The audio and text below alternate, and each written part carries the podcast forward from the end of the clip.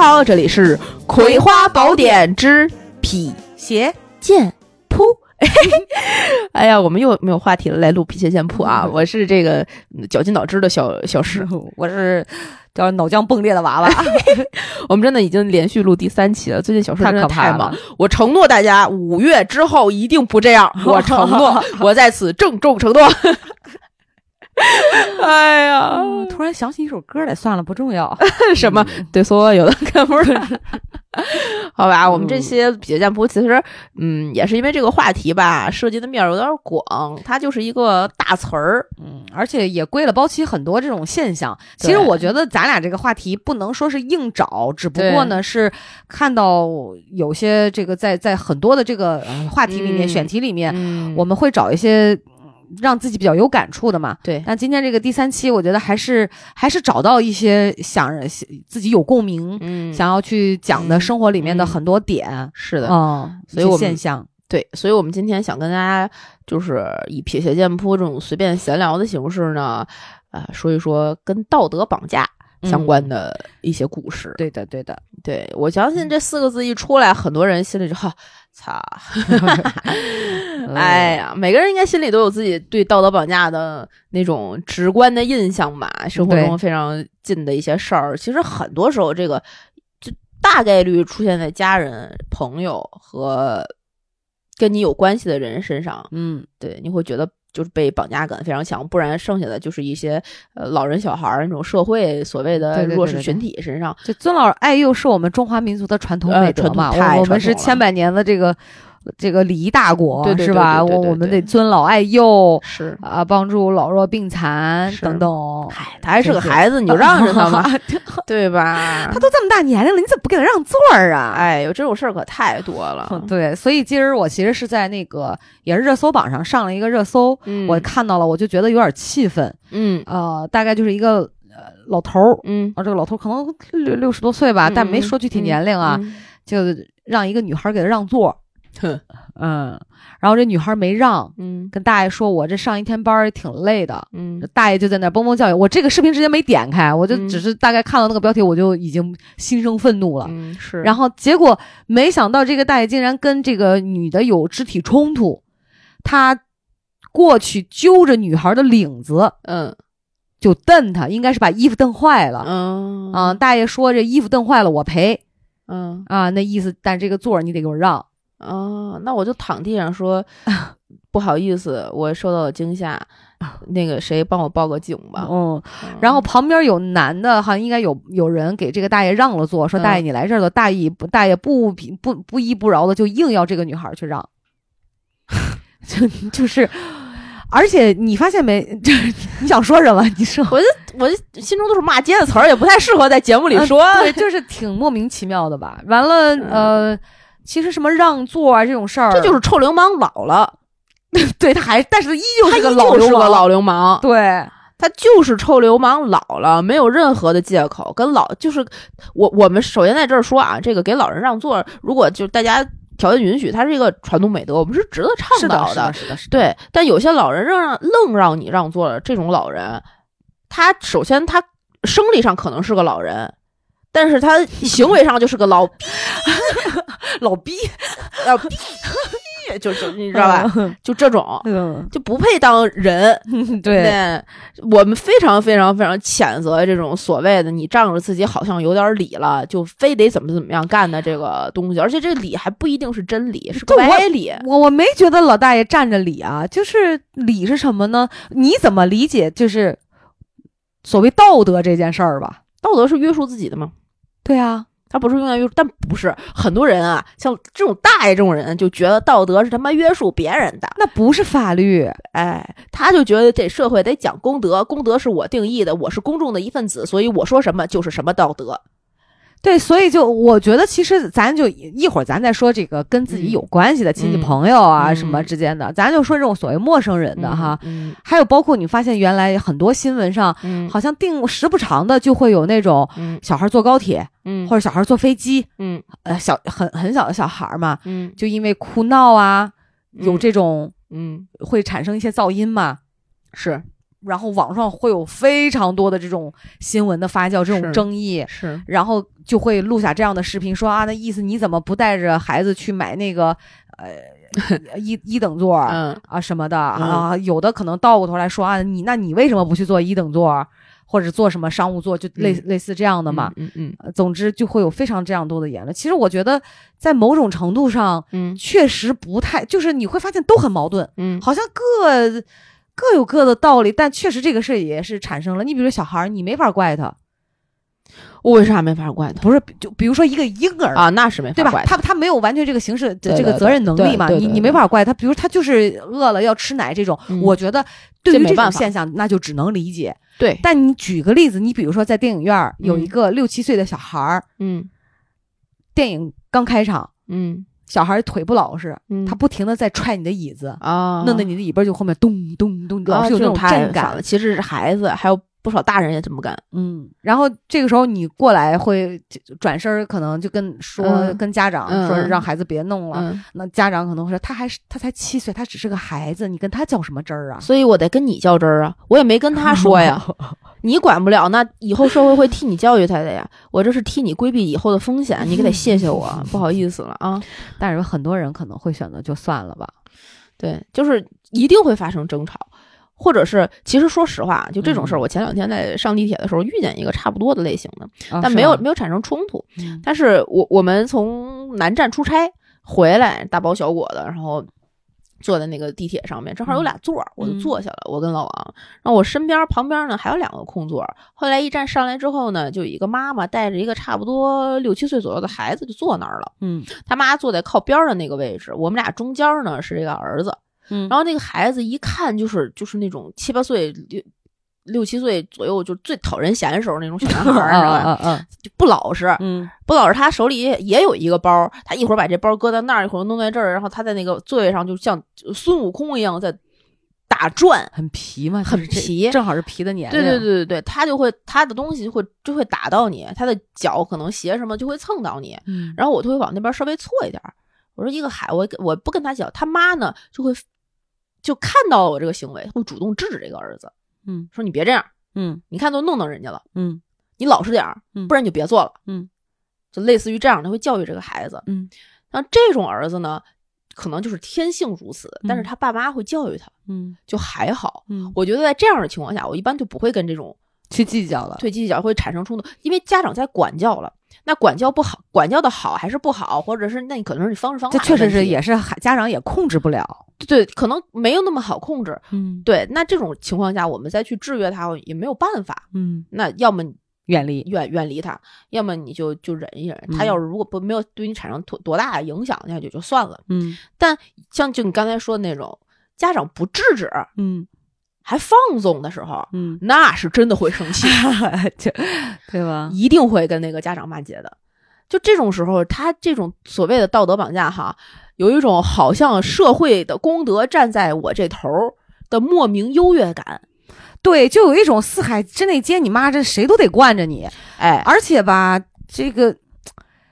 我觉得其实经常有冲突的，会在于说道德的理和这个这个大家的理对，不一样，就道德和对理之间，它会有这个冲 突。因为啊，这个中国传统文化里面啊，教会了很很多大家这个怎么说都有理的这个俗语。啊 啊对，哎，你就会用你能够用着的那一条儿去反驳对方，对但对方其实也有一个跟你能够对抗的那一条儿，嗯对嗯你俩永远就会打起来，对就没办法。对就那些俗语，你要愣说，永远你占理，对，但其实不是这样的。你要是永远站着那个俗语那一头儿，早晚有一天会有更强烈的俗语弄死你。对，所以我就对于这个，你上车，比如说你看见老弱病残，你会主动让座吗？就不不不，病残咱不说了哈，就老幼独，你你你你有、呃你会怎么处理？我就如果就车上有空座儿，我肯定不让座儿，嗯就是不管这个空座在哪儿，他嗯只要有座儿，嗯那你就自己选你要你要坐的地方就好了，嗯又嗯不是我这一个位置非得给你坐。嗯然后如果车上比较满，可能就正好没有空座了，那我可能也会掂量一下我自己是不是舒服，或者看一下这个老人是是是一个什么状态。嗯他就是一个精神矍铄的老头儿或者是老奶奶，我觉得也也还好。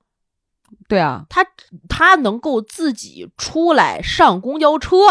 他就要 没为问他题自己 行为负责。对，这人家也做好了没座的准备。对嗯，你不能说你自己出我，首先我不知道你家在哪儿，你是怎么来到这个车站的，你的家人是怎么放心让你自己独自出门的。嗯如果他们都觉得你自己出来上公交车没有问题，那你就不要跟任何一个社会闲散人员争一个我要不要坐。对，你能出门能走到这个公交车站，你就不应该不能坐在，就是不能站在这个公交车里。而且你知道还有一个，你说到这个公交车，我就想到一个事儿哈，嗯就北京的公交车的售票员儿啊，就特别爱张罗这种事儿。对，让一让啦，哪哎哪位位年哪位轻的啊对啊哎给年大的让个座儿啦。对对对，特别爱张罗这种事儿对，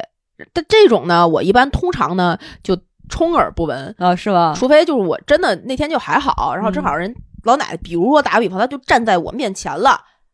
我也觉得还好，我也可能快下了，我就给她让一下。嗯，但我要当天也不舒服或干嘛的，我可能就不会让。我不是觉得这个东西是我必须一定非得要干的一件事儿的时候，我我会先照顾好我自己。我跟你讲，我就是那种啊，嗯，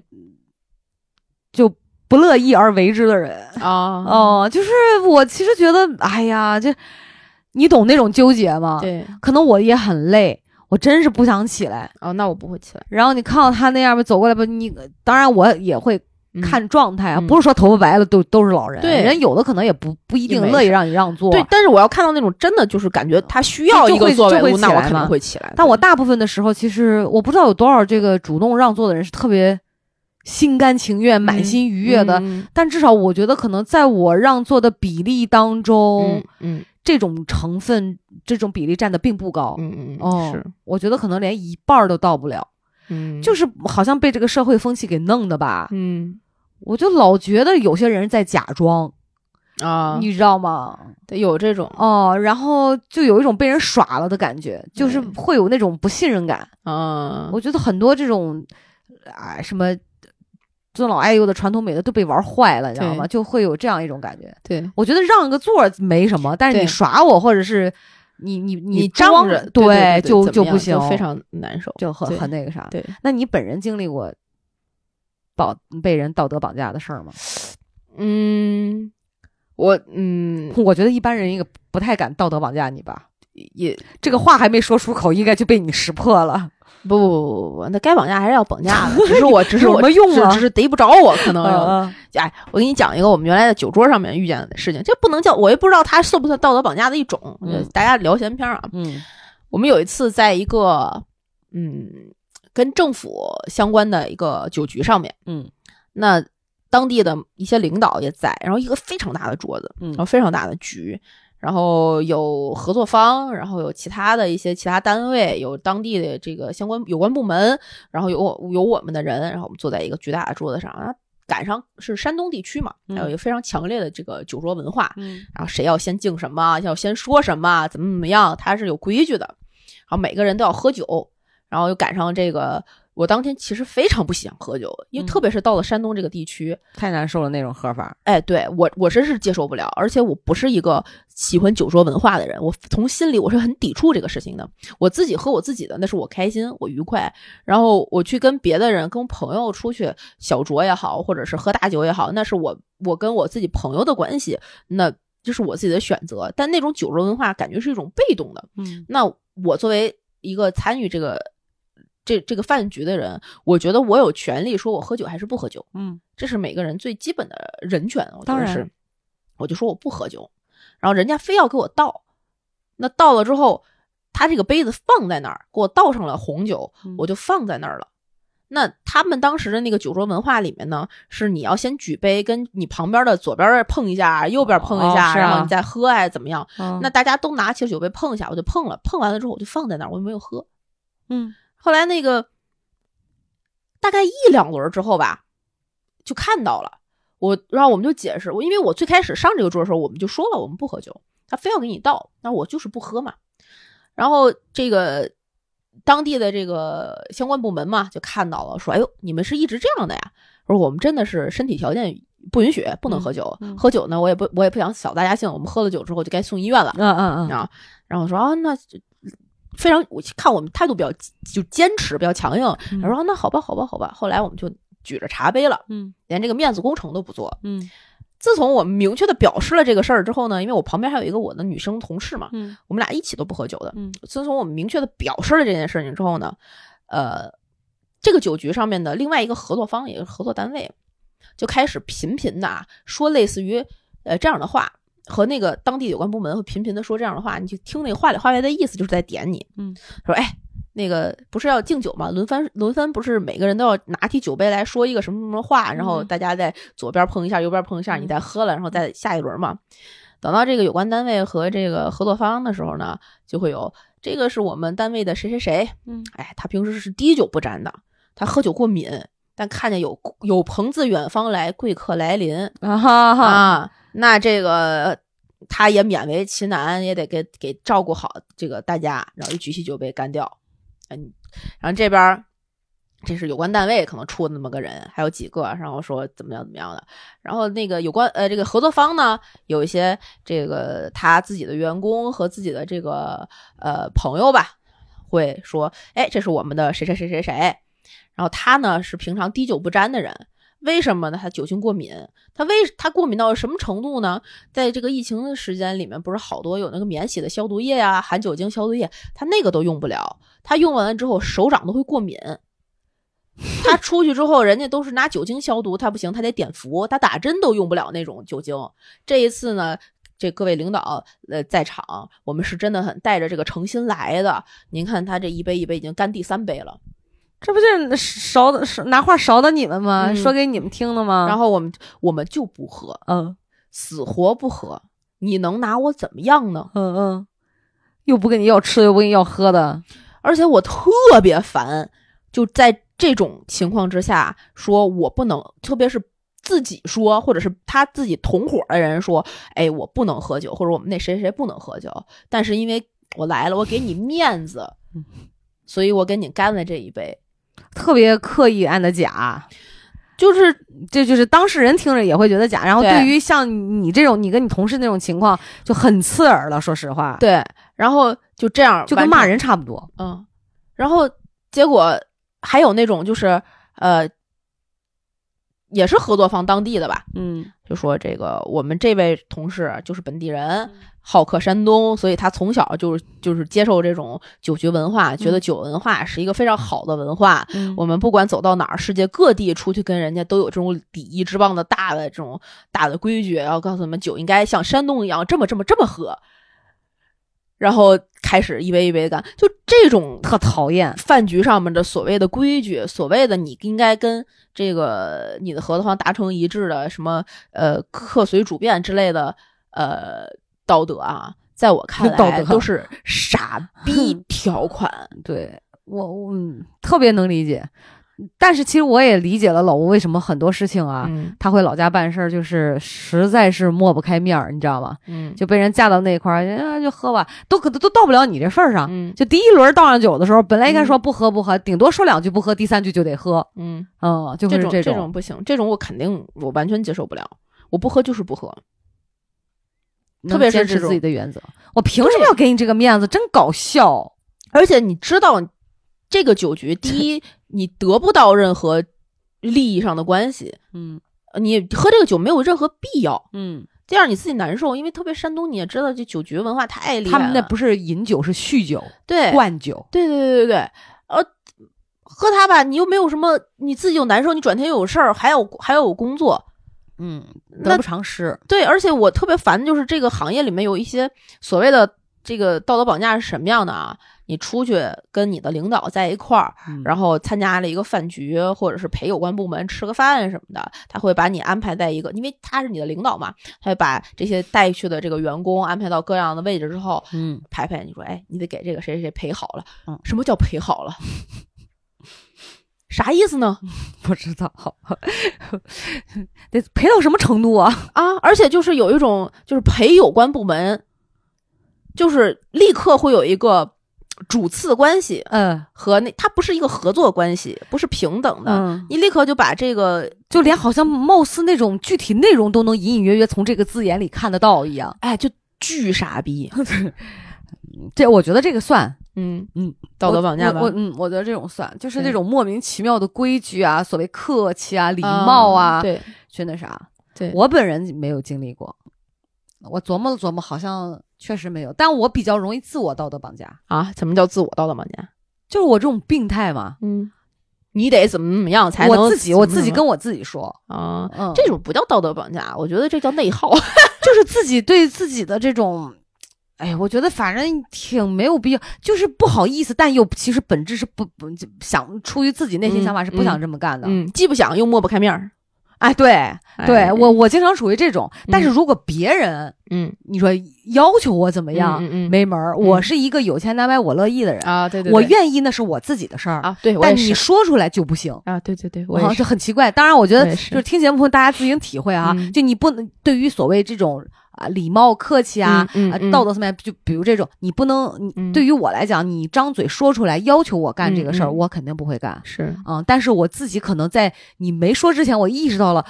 我就会想我要干还是不要干啊啊啊我会是这样这样一种人。对所以这方面你说别人对我的没有，嗯但是我看过也也听过，就是怎么讲别的一些。呃，这种道德绑架的事儿、哦也是，其实是家人之间的太容易了，家里人，伏地魔，哎呦，是不是？哎呦，前两天也是，咋也呢是看了一个事儿嘛，就说嗯这个，呃，妈妈跟妈妈妈妈生俩孩子，姐姐嗯跟弟弟，啊啊对，嗯反正最后就是妈妈要求很多这种事儿，妈妈要求姐姐给弟弟付房子的首付，啊，对你弟弟要买房，你要给他出钱，对你弟要买车，你要给他出钱，我前两天看了一个社会新闻，嗯是一个妈妈发的，呃，应该是是是是个微博还是啥呀？具体的用语我不记得了啊，嗯大意是这样说，嗯，前两天我的女儿跳楼死了，就走了。嗯直到今天，我都没有办法明白为什么我这么可爱的女儿要自杀。啊但是，呃，嗯，我也能隐约的感受到，嗯最近家里确实有一些事情，嗯呃，是什么？呃，他爸爸应该是连续几年重病在重病，嗯然后这个呃又赶上他弟要结婚，嗯然后他也一直在扶持家里，嗯但是这么这么多年了，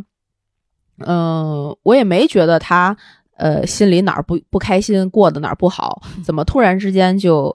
呃跳楼死了呢？我的妈呀！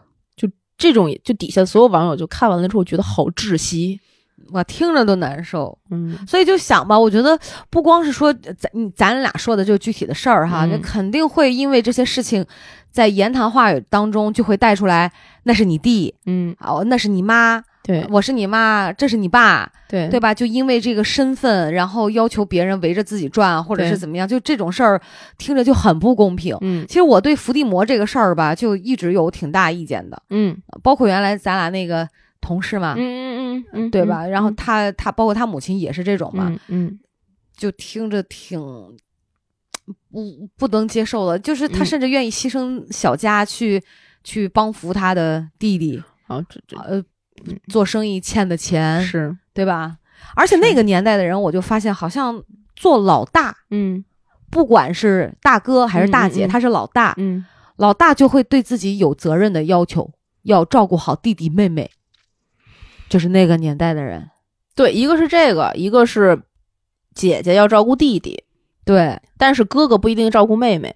啊，这个是吗？我不知道哎，就如果你想，就传统一点的家庭里面，姐姐照顾弟弟啊好像理所当然，啊，但哥哥不一定有义务有责任照顾妹妹。嗯，嗯你是嫁出去的人，泼出去的对对对对对水，对，重男轻女这那嗯个传统思想对会有的。对我我是反正知道一个事儿，就觉得当老大特别累。嗯这个老大呢，这已经快七十岁了，哎呦当老大，然后还被他的这个呃一个一个长辈嗯嗯因为辈分那个长辈辈分比较大，嗯前面的这个呃哥哥姐姐都已经过世了，嗯嗯但是他年龄差距特别大，他还活着，然后就跟这个呃七十多岁这个老大打电话嘛，嗯还嘱咐他啊，你是老大，你得照顾好你的弟弟妹妹，啊你，得没事儿多帮着他们点儿，嗯问问看我是不是是不是缺这少那。嗯，还是个类似那种，就是三叔、三婶儿、嗯三、嗯嗯三叔这种身份，嗯嗯啊，都都这个年龄，你想老大都已经七十多岁了，三十二可能就得八十多，嗯还会打电话去要求说这种事儿，嗯其实也比较夸张。就是我觉得中国的传统的这种所谓情感关系哈，嗯就嗯家庭亲戚之间的这种关系吧，嗯嗯一直都是特别特别密的、密切的，对，要求这个呃不能说要求吧，要讲究家庭和睦，嗯但往往有的时候一奶同胞。虽说手心手背都是肉，嗯但很多的呃处理上嗯并不是那么的公平。嗯我知道有一件事儿哈，嗯就是这样的，这个我们就叫老老小吧，我们就老小老大嘛。嗯呃，老小一直备受这个父母的宠爱，嗯呃，从小长到大，嗯呃，一直是好吃好喝的，嗯，包括呢上大学，上大大学呢这个肚子疼，嗯想不去上课就不去上课，哦呃，不当然那个年代可能大家就喜脑补一下哈，再退回去可能几几几八十年代、九十年代初这样的、嗯物质，那个时候我们的物质资源不像现在嗯这么相对比较丰富匮乏相对比较匮乏。包括想吃的东西啊，嗯那个时候大白兔奶糖不都金贵吗？哦对对可对能，上上初中的时候就自己抱着一大桶哎啊，呦不需要给这个姐姐，不需要给就是自己的兄弟姐妹嘛，嗯就自己，因为他老小嘛，嗯就会自己宠自己。嗯所以打小可能就被父母养成了一个这样的一个恶习习惯、嗯习惯和性格、是想法，慢慢的嘛，潜移默化，嗯在踏入工作之后，嗯就是也是因为这个谈恋爱嘛，嗯就是。比较任性，嗯就就是肯想定的呀啊这种生活你想嘛，环就境大下家嘛对，而且那个年代如果被父母宠，因为嗯老小跟跟老大差距的年龄也比较大，嗯十多岁嘛，你可能有这样的情况的话，自己也会宠自己。你像家里等于是四个大人都在是宠自己嘛，是所以就想上班儿，想去哪儿就去哪儿，不不想想跟谁好就跟谁好这样的。但是其实到开始工作的时候，就会发现他的这种任性嗯导致工作极不稳定，啊对，当然你责任心啊什么的，这嗯对个是从小要培养，非常不稳定。前后呢也干过餐馆儿，包括承包过食堂啊，啊，什么乱七八糟的，反反复复就就六七次。是。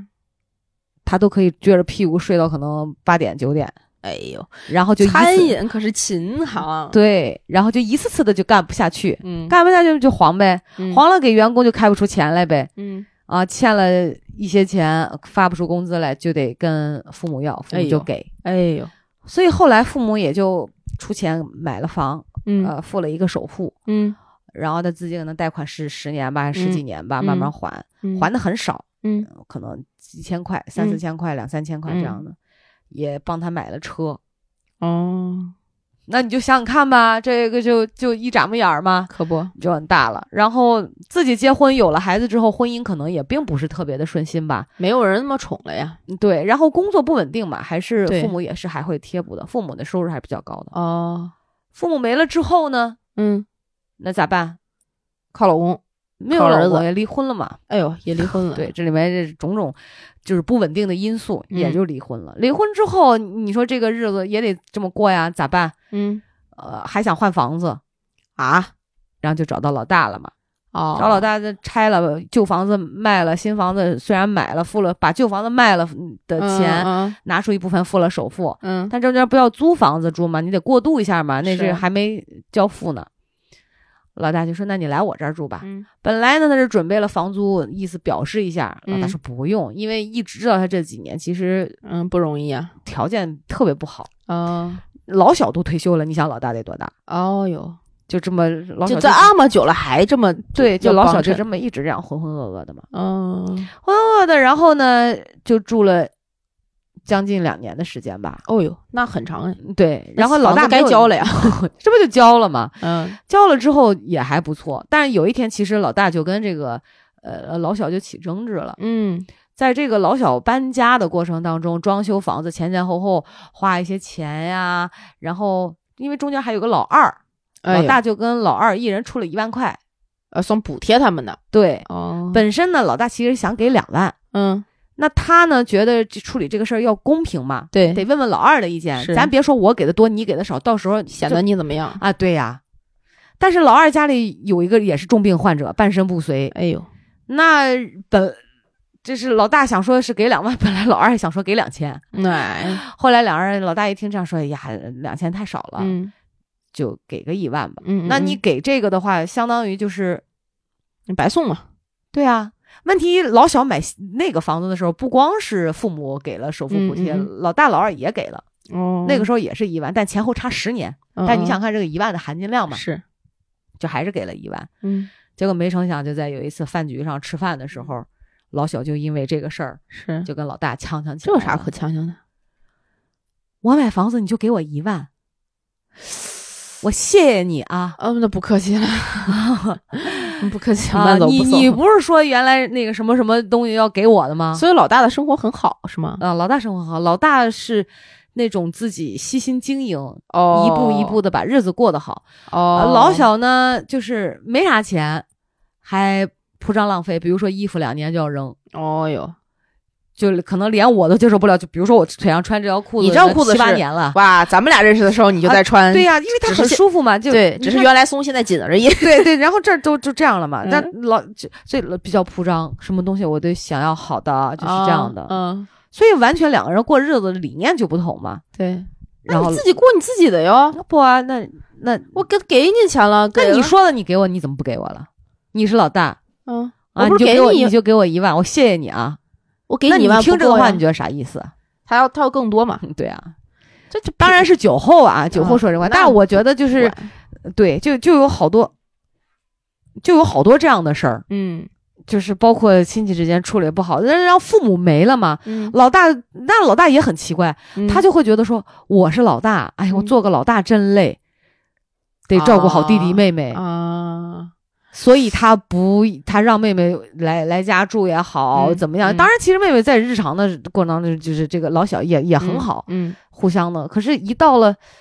有一些事情上，你就会发现，嗯你是老大，你是姐姐，你就得应该嗯，让着我点儿，对我好一点儿。你有钱，我没钱，你就应该多给我一点儿。哇塞就因为这个，哇塞，就生现气在没了钱竟然是个优势，那那是啊，就我就我知道这个事儿的时候，其实我比较震惊，哇我觉得我无法想象这种话如何说出口。这种，就我发现啊，中国这种家庭关系里面，嗯，总会有类似的事情发生，是吧？就是大家边界感很差，嗯，就感觉我们因为有血缘关系，所以好像你的就是我的，我的就是你 的，但其实不是的，对你跟你儿子，你跟你闺女之间都不是这么画的，对更何况你跟你的一个亲戚，就兄弟姐妹，对他们自从说更更说的更那啥一点儿，就是咱们就算是同父同母的兄弟姐妹，出生了之后，可能只有幼年时期那个童年时期那段时间是大家无缝衔接的生活在一起的。你上了学之后，有自己的班级，自己的那个嗯，什么情况之后，都是就是各过各的。对，生活轨迹会慢慢产生变化，经历也会不同。对你自己的人生自己负责，这个是最基础的，我觉得做人的真理吧。但中国就会有很多类你似得的，帮，对，就得帮，就得什么，就得你好像你说的这个老大、老二、老三啊，我给你再给你讲一个呃我知道的故事，嗯这个也是差不多六六六十多岁左右的嗯嗯这样的嗯一个、呃哥哥、妹妹和弟弟嗯啊三人，嗯三个人。这个哥哥呢，呃是老大，嗯妹妹是老二，嗯弟弟是老三。嗯，这个哥哥呢，一辈子没结婚，哦，他是个老光棍儿。嗯这个老大呢，呃，因为可能是当年上山下乡啊，一定的这个情况的这个影响，导致了这个老大一直没结婚。嗯中间也企图找过，然后嗯各种各样的原因就黄了。嗯后来好不容易有一些这个机会之后呢，这个哥仨姐仨这个父母就生重病了，连续卧床了好多年。这嗯个父母，然后他就一直就照顾着父母，那段时间也没有办法再找新人了，嗯就一辈子就是这个老光棍儿了。嗯而且老大这这哥仨姐仨的这个年纪也逐渐大了，这个老大有一天呀，突然就这个脑溢血嗯，哎呦，啊，就摔在路上了，嗯呃路人给送到医院，嗯送了医院之后就开始就就就治呗，嗯然后常规的就治，治的话那个找着这个秦鹏，他因为没有其他的呃亲属了，嗯嗯只能找到他的弟弟妹妹。嗯找到弟弟妹妹之后呢，弟弟妹妹这个弟弟呢，这个老三呢，嗯他也是前段时间他身体也并不是特别好，嗯，前段时间呢也自己刚这个脑溢血过，也好了没太哎呦长时天间哪。这脑溢血跟遗传了似的，怎我么觉得可能有有点这个基因是吧之类的吧，嗯然后可能生活也并不规律吧，嗯嗯嗯嗯就抽烟喝酒，然后熬夜、工作忙什么的，嗯嗯嗯要养家这那的。嗯这个照顾这个老大的这个责任呢，落在这个中间这个妹妹身上了，嗯二妹，这这个没办法啊。这个过去了之后呢，呃，这个妹妹呢是正常有生有自己的这个家庭生活的，嗯嗯然后弟弟也有正常的家庭生活，但妹妹家身边的家人呢也都不在身边儿，呃，她自己的这个孩子什么也都在外地，这个哦妹妹得跟她的这个自己的婆这妹妹的婆婆嗯，也在卧床生病，哎呦，家里也一摊事儿。然后弟弟自己也刚脑溢血，他弟弟的这个弟媳妇儿还得照顾这个弟弟。家里有一个大儿子，好像刚考完研还干嘛的，反正要找工作也是也是我的就世界关键天哪期，，哎呦，这嘿一家人就转不开脚了。那肯定的呗，对，，然后当时这个疫情过去没多长时间，这医院还有一点稍微严格，又嗯不能说你随时随地的，然后请个护工啊来回倒班儿也不方便。嗯嗯嗯哎，这个妹妹呢就承担了一部分照顾这个老大的责任。哎，嗯这照顾了一段时间，这个老大就逐渐有一些恢复，可以转院出来，出来到这个康复病房嗯或者是康复医院了。嗯结果后来这个转到康复医院之后呢，这个妹妹跟弟弟跟这个弟媳妇儿啊就产生了一次巨大的争吵，怎么了？就说呀，我这个实在是这个所谓的久病床前无孝子是一个很正常的嗯事情嘛，嗯就是我这一直是我在照顾这个老大，嗯，那我作为妹妹，我该该照顾她，我尽应当应分的照顾完了。但现在这个情况，我也转不开身，你就嗯一直指着我这一个人可劲儿累的话呢，我也没办法。嗯你们这个至少一家三口都在这身边儿的，你们倒倒班儿，嗯替换一下，嗯或者是找个护工，嗯，咱们这把这个事儿能够照顾着老大，没毛病啊，对吧？嗯然后这个几个人之间呢，就因为这件事儿吵吵起来了，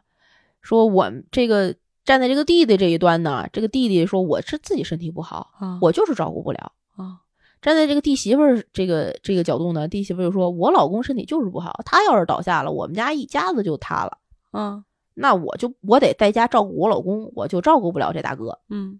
你们要是请护工呢，那这个多多少钱多少钱，怎么怎么回事儿？嗯这几个人每个都有自己想要的这个嗯，明白东西，就吵吵起来了。明白后来这个为什么又这个事儿能涉及这个道德绑架呢？啊，这个这个呃情况一段时间之后没办法，啊就还是找了一个护工。找到护工之后呢，大家就都能啊放松一下，歇一下。但是这个老大呢，他自己又动不了，又是脑溢血，不是等于说有嗯嗯这个嗯栓塞，他得嗯嗯一点点恢复嘛。嗯这个有一天，这个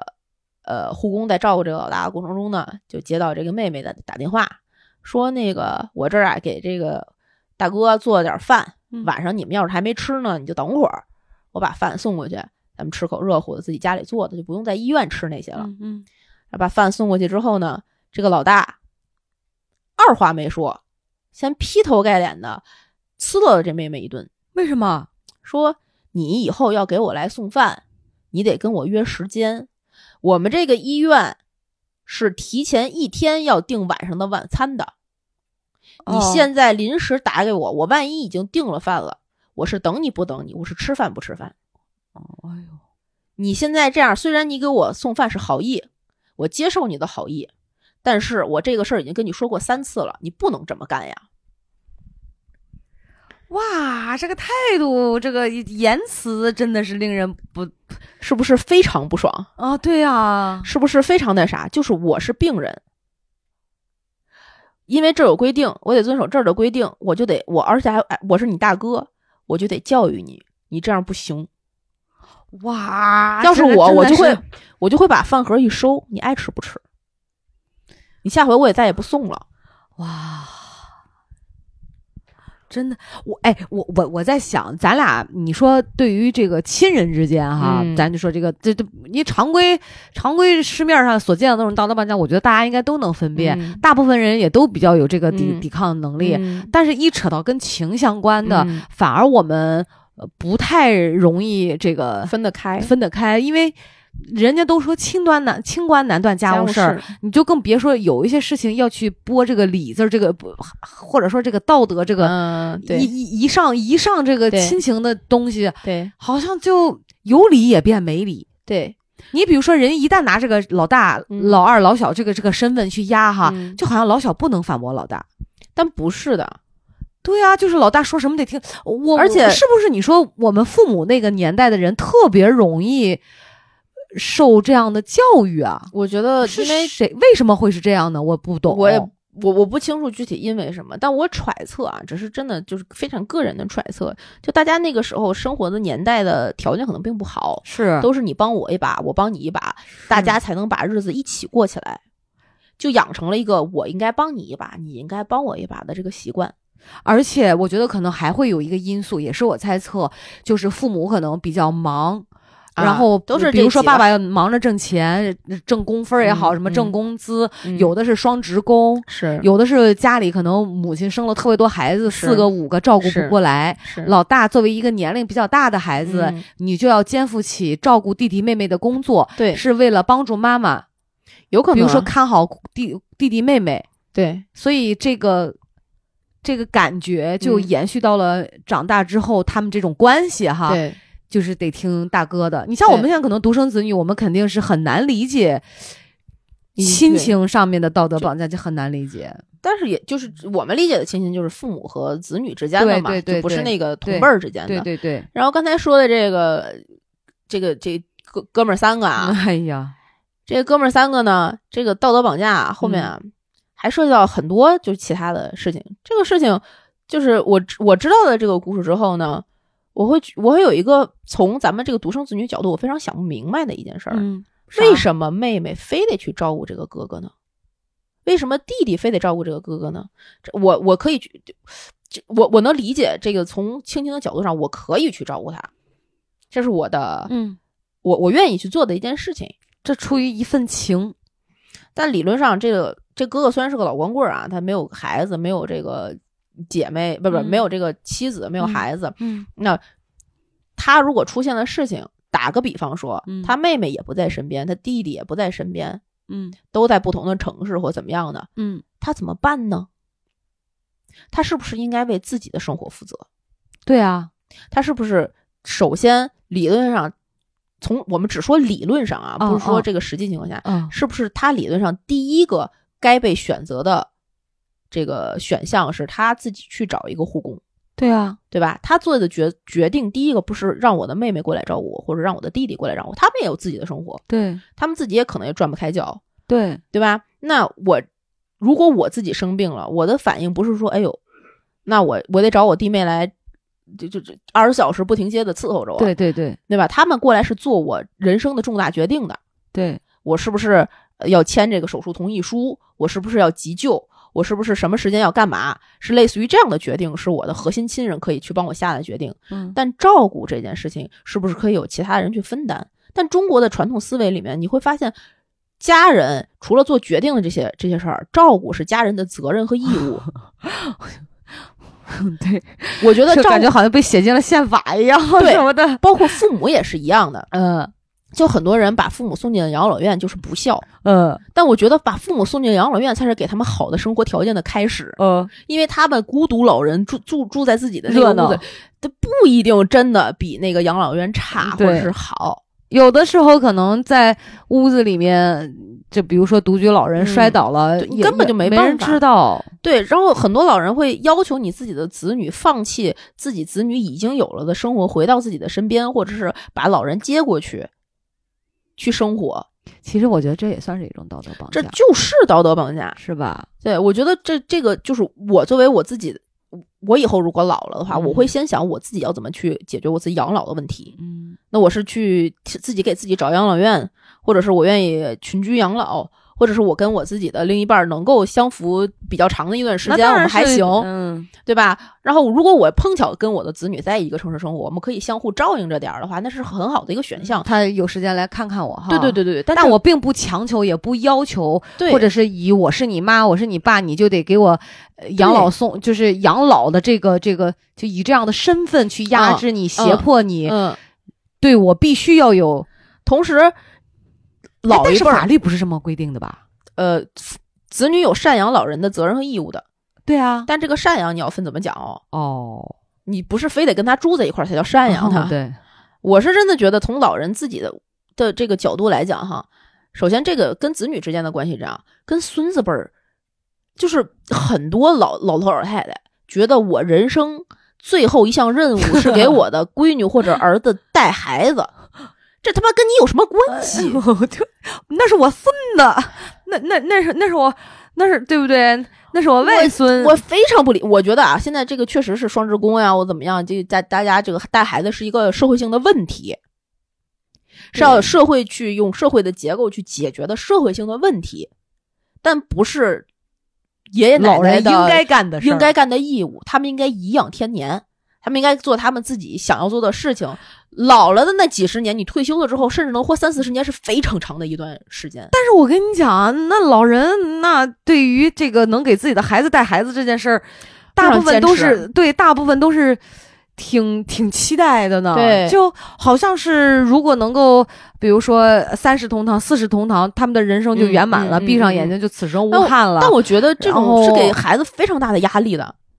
因为我比就比如说你现在嗯还没有生育，嗯，随着爸妈的年纪越来越大，嗯父母心里就会越来越着急，我以后身体更不行了之后，怎么给你带孩子呀？你得赶紧 生。你要是不生的话，我就避不上你。哎就就我妈逻辑我很奇怪。我我妈好搞笑，就我妈就是前两年生了大病之后哈，嗯到现在都是。快要吧，你赶紧要，我还能帮你看到。我说您都这样这样了，了您可算别了吧。看了，对，然后我婆婆其实年龄也很大了，嗯然后呢，她就会觉得说啊，呃但是她明确有跟我讲，她说你要让我就是、呃嗯，跟上班似的那儿帮你看，肯定不现实，肯定我不可以现帮你当搭把手。但我的回复，不管是跟我妈还是跟我婆婆，嗯我我自己永远带都是我说我自己生的，我自己能养，我能带。对啊，我如果没有这个能力，我不揽这个瓷器活儿。我说我，而且我在饭桌上无数次，我非常正式的说过，嗯，我说我从来不认为老人就应该帮孩子对对对自己的孩子带孩子。对对对对对，我我我说我跟我婆婆讲，我说咱俩没有这方面的矛盾，我说你们放心就行，嗯我没有这种期待，对我也不会因为说你不给我带孩子我就生你的气。啊不我没有这样不的要带想不要法带不要带，对，反就而是反而会产生很多的矛盾。对，就我自己看就好。所以你知道为什么他一说，有的时候说啊帮帮帮搭把手什么的，我都会比较呃，害怕，但是真的有嗯紧这个张有小孩之后，肯定会产生这样的问题的，呃嗯而啊且肯定有你忙不开来，必须要让老人去帮一把的时候。但但是是老，公干嘛呢？哎，对，这个就是社会性问题的根源。好奇怪呀、哦一个是老公干嘛了，为什么？然后一个是保姆在干嘛，一个是其他的社会就是机构在干嘛，使得老人把带孙子变成了自己的一个要做的必备的必须的事情，所以就是说这个，哎这呀是一个社会性的大的问题。对，就没法儿摘干净。就嗯道德绑架这事，你确实没法儿摘干净，尤其是跟亲情相关的哈。嗯这一这个身份一拿出来，嗯它更多的不，这个身份只是一个代名词，但嗯更多背后这个代名词背后是一份情，嗯这个情你就没办法用钱去衡量，嗯，你就不能对吧？你有对情在，你会有实际行动，对对对，你会在关键时刻体现出这份情的是可贵。对对吧？就好像如果我们咱俩坐下来说这种问题，在亲情方面这种道德绑架，就显得我们很无情。我觉得一定会被很多人抨击，觉得、啊、你们怎么怎你们有了孩子就知道了，什么、嗯对你们对现在是因为站着说话不腰疼，对，你们这个没有有的，经历过，然后我哪有那么老人带孩子不是一件很好的事儿吗？这那这那的，肯定有很多这方面的言论。但是真的啊，等到这波人，就咱们这个孩子这波人可长能大了更之后，嗯就是都是独生子女，对，就是都散落在世界各地，这就是一个必须要面临的问题。而且你知道，道，我就咱就讲说一奶同胞哈，嗯我我觉得我自己的观念嗯就是，我生孩子，我把他养大，可能我我是为了体验这个过程当中的乐趣，完成我人生想要完成的一件事儿。嗯但我不能强硬的要求他一定要回报我。呃，对对对，当然，可是我打小有的时候会接受到很多的教被教育的理念，就啊是、对就虽然我有自己的一生，对但是我妈这么辛苦，我爸这么辛苦，对，把你含辛茹苦把你喂对大。我要用好成绩回报他们。哦这不好是成绩不是跟我有关系吗？怎么对嗯就成回报他们了呢？对，有的时候就是，对，所以其实我我突然觉得今天节目录到这儿，我就觉得道德绑架的这个层面，不光是一件事儿对一件事儿的，甚至它嗯可能会持续很多年，对，根深蒂固被植入在我们的头脑当中。前两天我妈跟我说一事儿，她说她有一个朋友，嗯然后去进医院了，嗯然后隔壁那个床嗯说这个是一个老头，是一个老太太还是个老头儿啊？我忘了，反正是个老人。然后就是聊起这个老人的这个事儿，说这个老人啊，说他这次进医院呢是从养老院送过来的，嗯因为养老院那个医疗条件对他这个病现在不行，就只嗯能先在医院来康复一段时间，他再回去住。嗯然后那个就问起说，那你们怎么就在养老院呢？家里也没人照顾吗？孩子呢？他说嗯我儿子特别忙，也不在这个城市生活。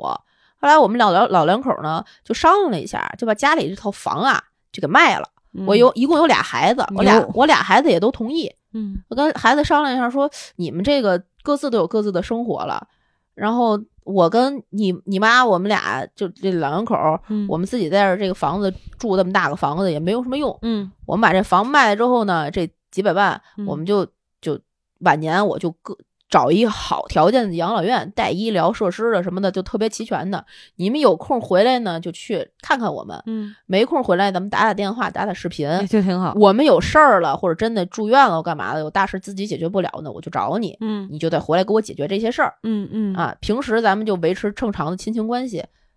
我就跟那个我这老伴儿，我们俩自己在养老院住挺好。想的真开哈，而且就是同龄人干同龄人该干的事儿，你知 道吧？就都都有共同话题。你愣把自己跟这孩子拽在一块儿，真不一定能过得过到一块儿去。所以我们其实市面上能看到好多的矛盾，对，什么婆媳之间矛盾，儿子夹在中间，甚至有说住到一起的，就嗯就很麻烦。但但是对，哎呦，要不说家里的这个事儿真的是不像说外面的对道德绑架能够对分得这么清。我们啊知道理是理，对吧？对什么对谁对谁错？对，所以我从我从初中还是从高中就开始逐渐地跟我妈跟我妈就是灌输，你们俩得看养老院 啊，我以后可照顾不了你 们，我没有这个心理精力。嗯嗯，但是你们俩看养老院，我能再尽我一切可能去看你们，就尽点儿财力， 嗯，呃可以了。咱们就是就这样的疏离的家庭关 系，嗯你要准备好这 样。的这个结局哈， 是养老院你选一个你自己愿意的。但是其实你不觉得吗？就是。我觉得是人生孩子不应该是为了跟孩子要回报的，啊而这个对对回对报是一个巨长线的。虽然网上我看有有是有有这个评论说孩子是最佳的投资，投资呃，当然不是，你知道吗？就有很多这样的简直言了论。这投资那是你的产品吗？那不是啊，那是一个生命。啊，所以说这个，哎呀，我我只能说每个人想法肯定是不一样。嗯对，嗯当然，我们这种言论肯定会招骂的，你知道吗？其实我觉得见仁见智吧，因为实际的情况确实有的时候会、嗯会转不开。你对像我，你比如说我要有小孩儿哈，嗯这就是说不让老人看，这是一方面，嗯，可能我需要保姆，对我需要月嫂，对我肯定那个时候可能孩子会分走分散分走我百分之九十的注意力，我甚至我对老公老公也顾不上，嗯这是必然的。你就更不用说有二胎，我现在还是对不上班儿，对那我要上班呢，那对啊确实面临着孩子没人看的情况，对那没有钱，对吧？对那所以很多人就会选择退而求其次招老人看孩子。对对你说有的老人吧，他肯定看孩子也很辛苦，他也嫌累，对呀，但是又没办法，是大家咱都是老百姓，为了省点钱，是对吧？然后又是自己的，自己是家的，就是都是情在这儿。你发，你要说真的，就特别像我那种嗯自自我道德绑架，嗯有没有？嗯嗯就是实，你说你特愿意吗？你当然知道什么更轻松，对但是你又自己觉得。嗯，没办法好像嗯，就会有这种，所以其实是道德绑架不光有的时候会绑架别人，也会容易绑架自己。对，所以啊，这个社会性结构问题嘛，这不是一一天两天、一年两年能解决那的。别的国家没有这种问题吗？有啊，你看美国有一些，或者是欧洲有一些国家，就要嗯求必须有也人在家里，一方是只有一方在上班，一方必须要照顾这个多多少岁以下的孩子。对，所以其实家算是就是家务活，这其实算是工作。有对国外的划分，就是算是工作的，对对确实很对对忙的。然后包括你看日本很多嗯他们辞职的原因就是结婚辞职，我回家就要照顾这个家庭，照顾我的孩子了。嗯嗯嗯，然后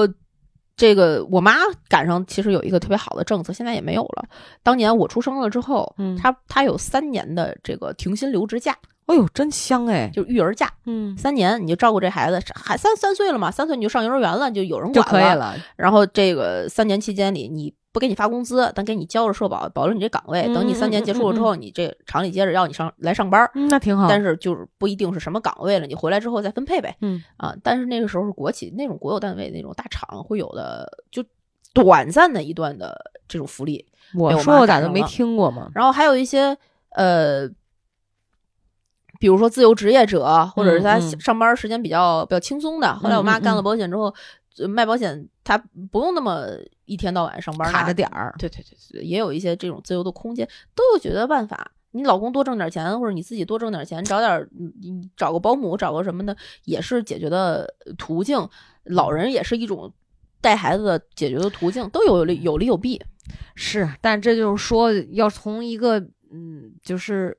人是人，事儿是事儿上来讲嗯哈，是确实说，因为中国的这种尊老爱幼、这种嗯亲情的这种道德是绑架，改变了好多这种，就就好像以前的中国也就是大家族似的，就是大家都对混在一块儿，就对反正对吧？就大锅饭，对你是你的，你的是我的，我的也是你的，嗯反正就这样呗。是慢慢的。到现在社会慢慢也在转型，其实会有一些矛盾了，就对就看大家怎么平衡了。当然对每个家庭情况不一不样一，样，也不能说都是那种巨有钱都能去找保姆，嗯哦对吧？是找阿姨是根据自己的情况来吧。是我们俩也只是因为自己生活当中嗯经历聊到了了一这事些儿，而已对对，就是顺便说一说这种看法。也在迷茫中了。 确实不知道事情真的发生的时候该是怎么办。，对，道德绑架确实包括赡养老人什么的，有的老人就觉得你不能离开我，你离开我，我什么都干不了。前两天我不就经历了吗？就是对也倒不就是话不是这么说的，对，但意思就是这么个意思。然后说这个老人说多了之后啊，这个孩子就会想，我不能离开他，我离开他之后，他什么都干不了。我一离开他，他万一出了个什么事儿，就是我的责任，不是的，朋友们，不是，出了什么事儿是首先第一责任是他自己。对，他你离开他，他一样能活吗？能活。我们国家为什么总对老人这个东西就就不是东西，就这个这个称谓哈，嗯，感觉就有一种，就不知道该就怕怕磕了，怕碰了，就是有一种这样的感觉。你有没有嗯对发现？对，对，我不知道该怎么样，就有些，事儿也话也不能说重了，也嗯，不能忤逆，不能说自己的想法。我不知道，我有的时候就觉得很多家长都会有这，所以你会发现没什么人愿意跟父母谈心啊事。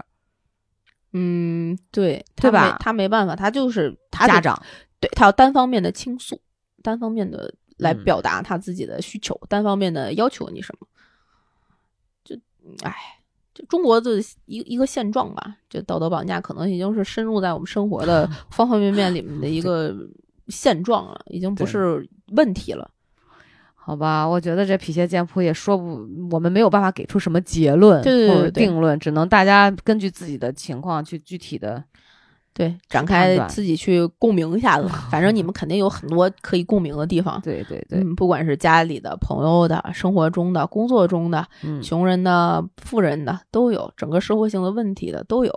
然后这期节目时间也差不多了，然后我们这一次的脾气剑铺跟大家聊的这种道德绑架的大的话题，无边界的跟大家随便的分享。如果你们嗯喜欢的话，也可以关注《葵花宝典》咕 o 诺的微信、微博账号，在各大音频平台订阅我们的节目，给我们点赞、打赏、评论、进群，就可以加 i n g f r e i infree 的微信，然后他可以拉你成为我们真正空中的闺蜜。我们可以在群里一起吐槽你家里那点鸡毛蒜皮、家长里短的事情，好不好？嗯，好，那这期节目就录到这里，跟大家说拜拜，拜拜拜